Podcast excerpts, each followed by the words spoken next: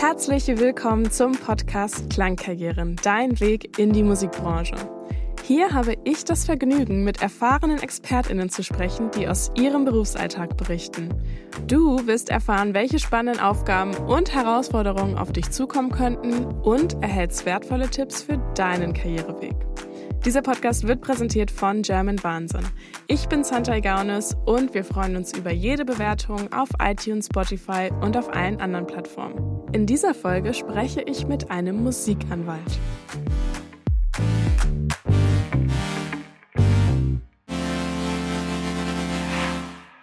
Bevor wir aber so richtig durchstarten, möchte ich herausfinden, welches Wissen ihr bereits habt.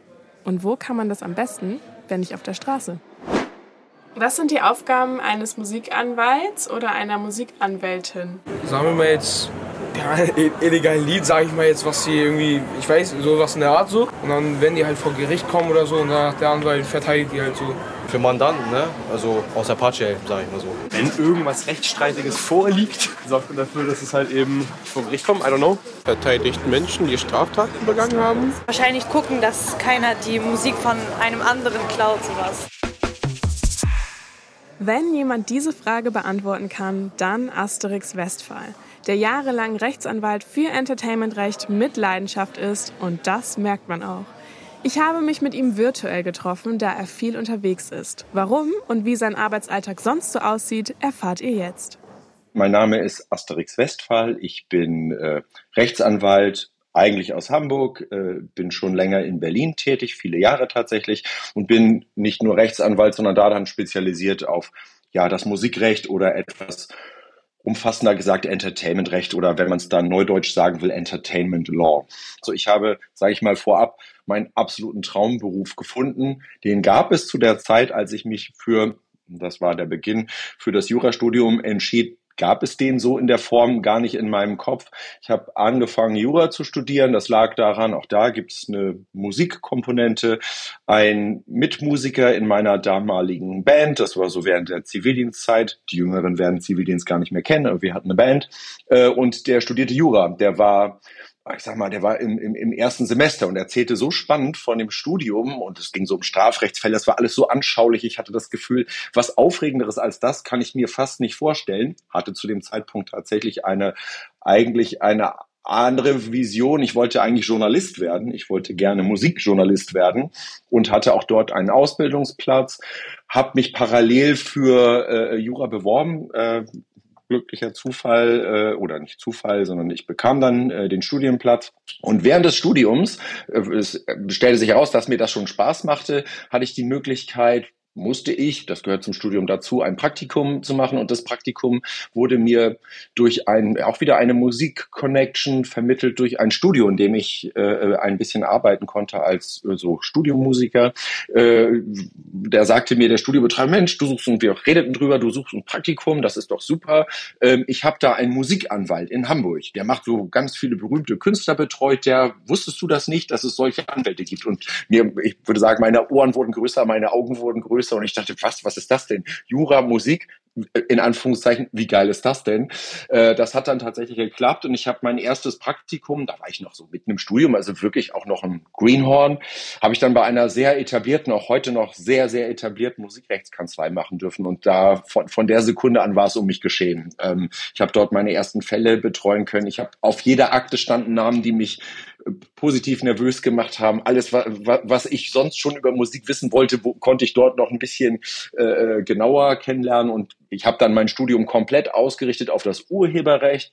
Äh, Medienrecht ist der Oberbegriff in Hamburg, wo ich studierte und habe dann meinen Abschluss, äh, mein erstes Staatsexamen gemacht äh, und dann mein Referendariat, die nächste Stufe, äh, dann auch musikrechtlich und urheberrechtlich ausgerichtet. Ja, und von da an habe ich auch nie wieder was anderes gemacht. Ich kann das später sicher vielleicht noch ein bisschen genauer erklären.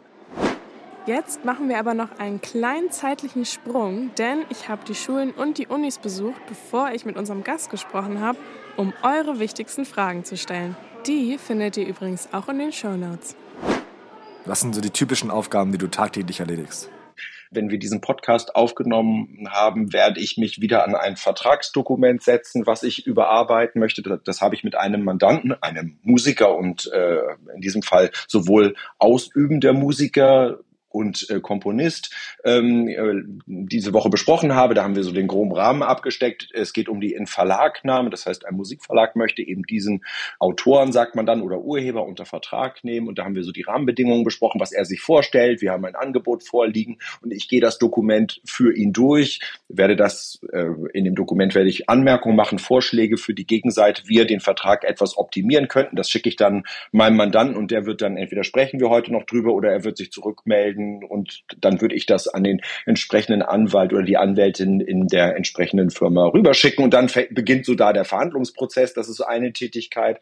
Nachher habe ich ein Gespräch mit zwei erfolgreichen Musikproduzenten, die ein ganzes Album aufgenommen haben. Da sind wir in den letzten Zügen einer Verhandlung. Da geht es nur noch drum. da haben wir so ein Dokument gerade bekommen von der, ich sag mal, Gegenseite, also vom Partner in diesem Fall, dem Auftraggeber. Das schauen wir uns gemeinsam an und die werden noch Fragen stellen und sagen, Mensch, Asterix, das, was da jetzt so uns angeboten wird, ist das passend für uns, für unseren Fall? Wir hatten da an dies und das gedacht. Kannst du uns erklären, ob das abgedeckt ist? Wenn nicht, würdest du noch mal rangehen und das vielleicht noch mal etwas optimieren? Sowas wird heute passieren. Ich müsste nachdenken, was gab es heute Morgen? Heute Morgen habe ich äh, mit jemandem auch wieder sehr, man spricht unheimlich viel.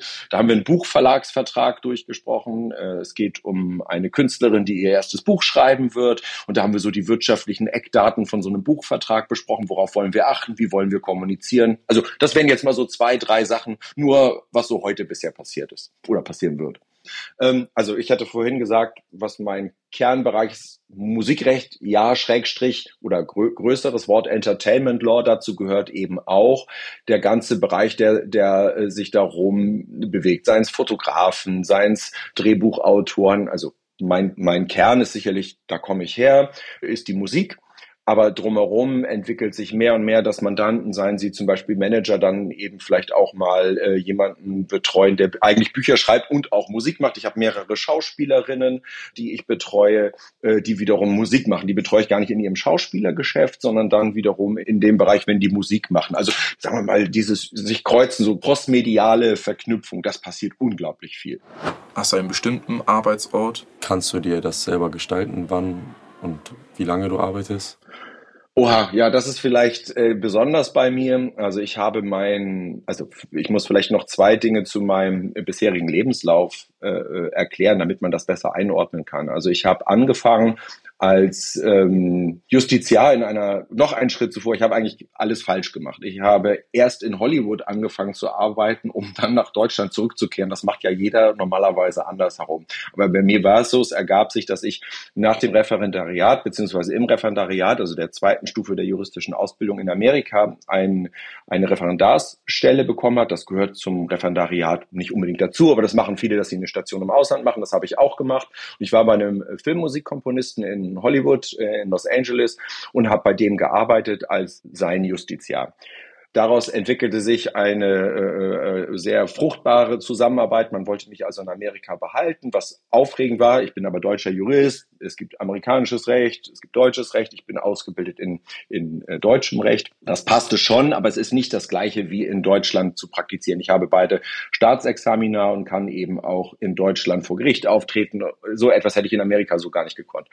Dann gab es den äh, schönen Zufall, dass äh, eine Schallplattenfirma aus Deutschland, Sony Music, äh, damals in Frankfurt ansässig, mich nach Deutschland eingeladen hat zum Vorstellungsgespräch und mich gerne haben wollte. Das hat dann wundervoll geklappt. Das passte auch zu meinen Plänen. Ich wollte wirklich nach Deutschland. Ich wollte in meiner Sprache, in der wir beide ja hier jetzt auch sprechen, wollte ich, wenn es irgend geht, Musikrecht, Entertainmentrecht anwenden.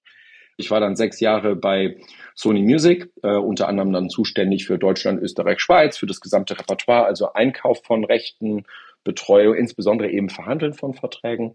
Und 2006 habe ich mich selbstständig gemacht. Wir waren zuletzt das war dann auch einer der Gründe, warum es auch sinnvoll war, sich äh, zu verändern. Wir sind dann mit der Firma, das war unerwartet, nach München gezogen. Schöne Stadt, gar keine Frage.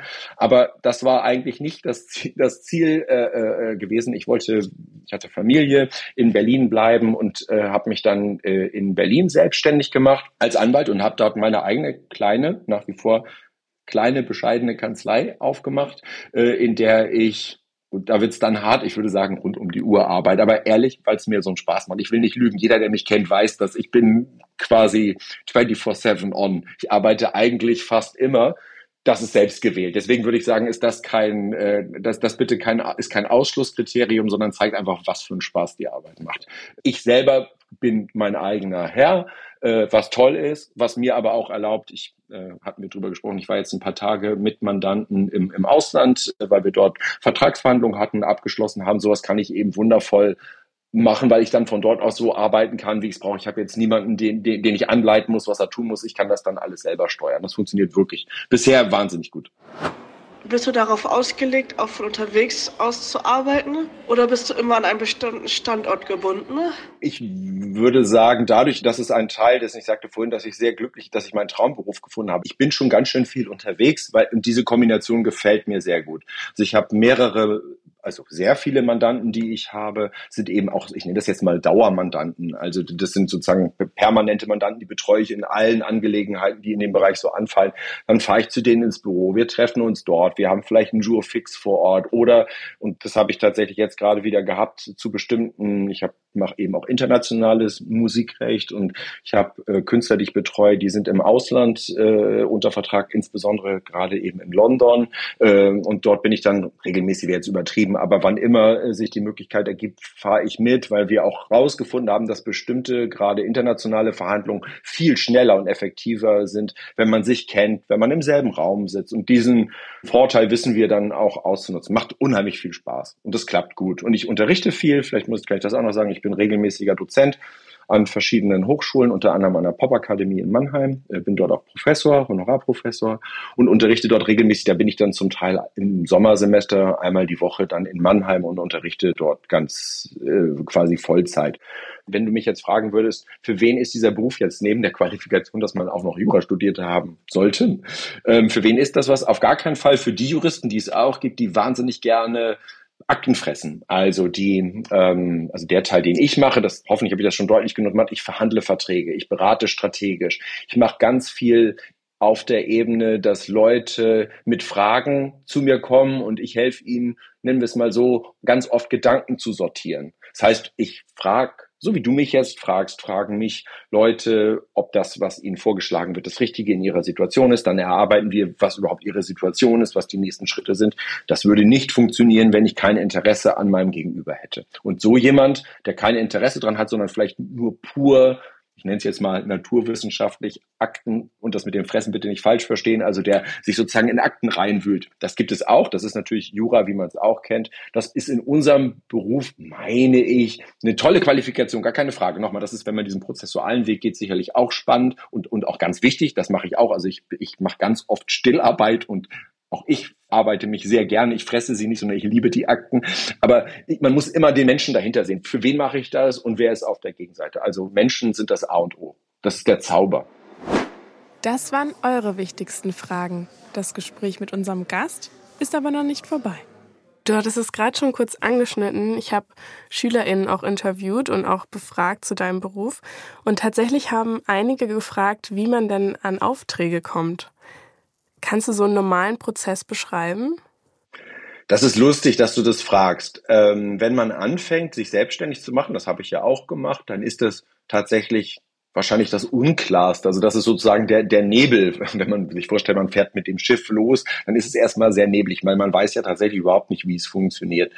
Es passiert im Grunde genommen auch da, ich glaube, das hat was mit dem Charakter zu tun, wenn man schon ein Netzwerk hat von Leuten, die, weil man eben aus der Praxis, äh, jetzt im Referendariat vielleicht schon in die ersten ein, zwei, drei Aufträge mitgenommen hat, weil man eben in der Ausbildung vielleicht einen guten Job gemacht hat. So, das wäre so der typische Fall, äh, wie, wie das starten kann. Bei mir war das durch die Schallplattenfirmenzeit so, dass ich sehr viele Leute schon kennengelernt hatte. Also ich habe sechs Jahre lang im Grunde genommen ein Netzwerk von Menschen aus der Musiklandschaft aufbauen dürfen. Vielen Dank dafür, äh, die zum Teil auch heute noch, gerade heute, also zum Teil jetzt, zum Teil erst 20 Jahre später auftauchen, sich an mich erinnern und sagen, Mensch, Asterix, du bist doch Anwalt, ich habe mich jetzt selbstständig gemacht, bin nicht mehr in der Firma, hättest du nicht Lust oder könntest du mir helfen? Ich weiß, dass ich damals deine Arbeit cool fand und so. Also das, das startet relativ schnell und dann ist es wirklich nur, und das ist bei mir definitiv so, nur Mund-zu-Mund-Propaganda.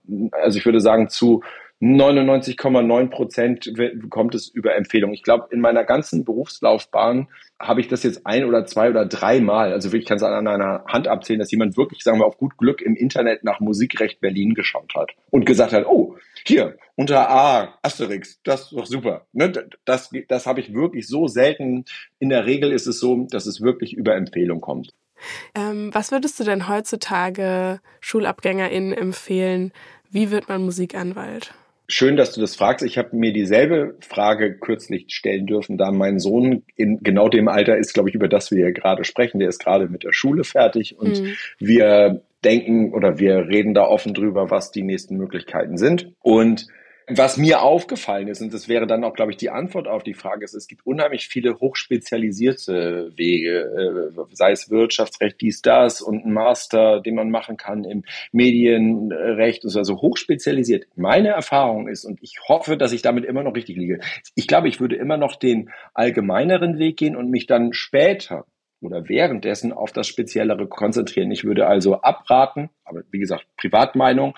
Ähm, ich würde nicht mit was Hochspeziellem anfangen, wie jetzt Medienrecht äh, nur zwischen Kassel und Dortmund und, und an einer und das sehr speziell machen, sondern ich würde es, glaube ich, andersrum machen. Ich würde mir das Grundhandwerkszeug des Juristen, was sehr viel ist, was aber Deswegen hatte ich vorhin von diesem System gesprochen. Ich erlerne das System richtig von allen Seiten, suche mir dann aber mit Leidenschaft äh, das heraus, was zu mir passt. Und ich glaube, dass dieser Weg vom Allgemeinen zum Speziellen wahnsinnig gut funktioniert. Ich glaube, man hat sozusagen das Handwerkzeug, man ist, man, man kann quasi über den Urwald abgeworfen werden und kann sich wirklich helfen, weil man wirklich was klingt blöd, aber man kann was.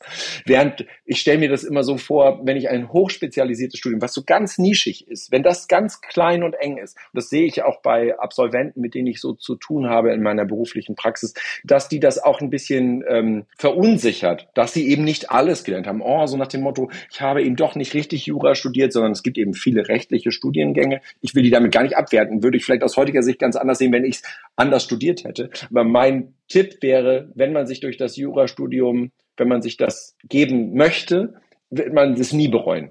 Es ist schwer, es ist ein bisschen viel, leider, Nachteil. ja. Aber das ist, das ist ein, ein Zauber dabei ist, dass man so viel aufregende Sachen hat. Und vielleicht darf ich da noch kurz Werbung für die Zunft der Juristen machen. Man trifft halt auf Leute, die Spaß an Worten haben, die in der Regel Musikjuristen sind ja dann auch noch alles Schlagzeuger, eh ein tolles Instrument. Und man trifft eigentlich auf so viele, ich nenne es mal neudeutsch, like-minded people, äh, was toll ist. Ist bestimmt in anderen Studiengängen genauso. Ich wünsche mir dann auch andere Podcasts zu hören. Vielleicht sagt das ja jeder über seinen Studiengang. Ich kann nur sagen, wo immer ich bin und ich treffe auf Juristen, egal was sie machen, müssen jetzt nicht Musikjuristen sein, ist es irgendwie toll, weil wir haben, wir haben einfach alle die gleiche Ausbildung. Wir wissen, wovon wir. Es ist so ein bisschen so, man, man nickt sich halt zu, äh, mhm. viel sagen. Und das finde ich irgendwie, ist ein tolles Gefühl. Ist wirklich ein schönes Gefühl. Und das, das würde ich gar nicht missen wollen. Deswegen würde ich immer noch sagen, der Weg über die, das klassische Jurastudium ist toll die Alternativen dazu, und dann möchte ich das ein bisschen äh, äh vielleicht nochmal zurückschrauben, was ich eben sagte.